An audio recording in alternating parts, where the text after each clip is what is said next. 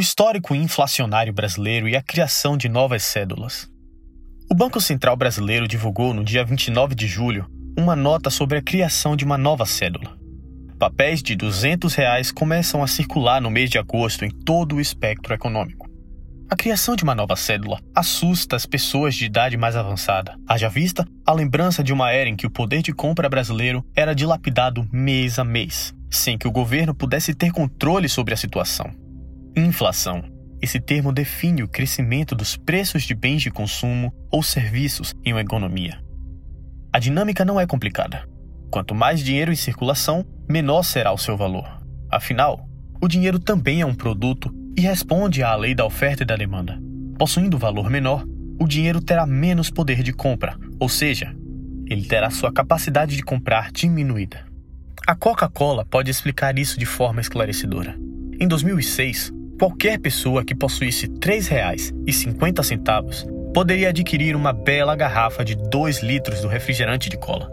Em 2012, com os mesmos R$ 3,50, apenas poderíamos adquirir a garrafa de 1 litro. Atualmente, R$ 3,50 é o preço da lata de 350 ml. Ao longo de oito anos, o poder de compra do real se deteriorou o suficiente para que 2 litros de Coca-Cola virassem apenas 350 mililitros. Tudo isso com R$ 3,50, não durante os anos 80 e 90. As coisas eram muito piores. Com a intenção de sanar a gigantesca dívida pública, antes da redemocratização, o governo brasileiro emitiu moeda para monetizar papéis de dívida. Isso gerou uma incontrolável inflação. Devido ao caos, em cerca de 10 anos, o Brasil foi dono de cinco moedas diferentes, sendo real a última moeda a ser estabelecida, controlando a hiperinflação e trazendo estabilidade à economia brasileira. As demais acabaram sucumbindo num cenário de preços mais de mil por cento maiores a cada ano. O Cruzeiro, a moeda corrente da década de 70, havia inflacionado de tal forma que foram emitidas cédulas de até 100 mil cruzeiros.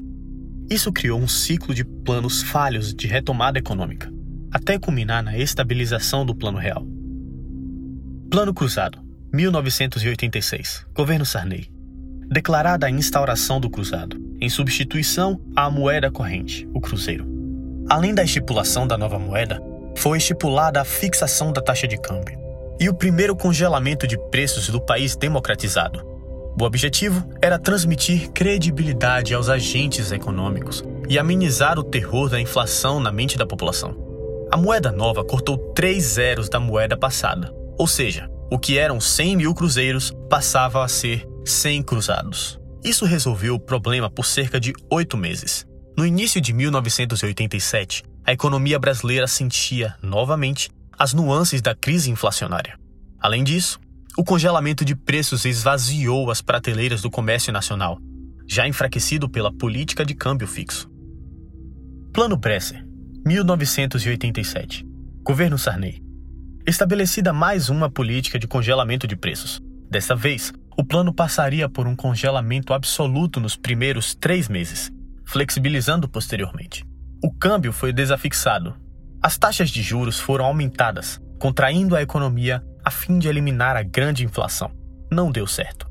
Após a fase de fixação, o desequilíbrio nos preços voltou a ocorrer. A inflação corroeu mais de 3 mil por cento do poder de compra do cruzado entre 1987 e 1989. Em um período de pouco mais de um ano, quatro novas cédulas foram criadas: 500 cruzados, 1.000 cruzados e 5 mil cruzados indicando a incontrolável inflação. O plano foi completamente falho. Plano Verão, Governo Sarney, 1989. Gerido pelo então ministro da Fazenda Maílson da Nóbrega, o plano instaurava o Cruzado Novo, tentando apagar o passado inflacionário do Cruzado, cortando novamente três zeros das cédulas em janeiro de 1989. Porém, a moeda voltou a inflacionar.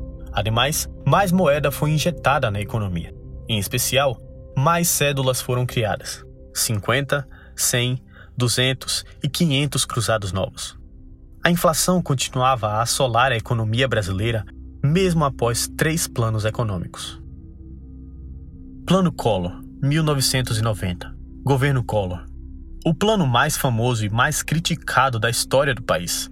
Gerido pela economista e então ministra da Fazenda Zélia Cardoso de Mello, o plano estabeleceu novamente congelamento de preços e salários, além da criação do imposto sobre operações financeiras, aumento de preços de serviços e tarifas públicas, entre outros. A pior de todas as medidas foi o congelamento de depósitos em contas correntes e poupanças que excedessem 50 mil cruzados novos. Isso contraiu a produção brasileira e arrasou uma economia que já estava aos frangalhos. Ademais, o cruzado novo fora substituído novamente pelo cruzeiro, mais uma troca de moedas. Apesar da forte contração monetária, por conta das falhas executórias no novo plano de retomada econômica, a inflação continuou a assolar a moeda nacional. O presidente, em razão de tais falhas, foi o primeiro presidente brasileiro a sofrer um impeachment, sendo deposto do cargo em 1992. Nesse meio tempo, novas cédulas foram criadas: 10 mil, 50 mil, 100 mil e 500 mil cruzeiros.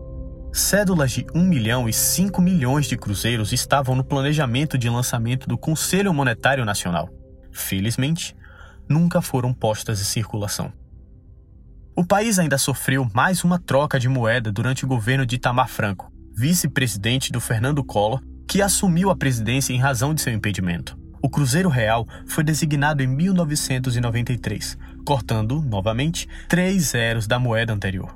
O Plano Real veio logo em seguida, estabelecendo o real, nossa atual moeda, e estabilizando a saúde monetária brasileira em 1994.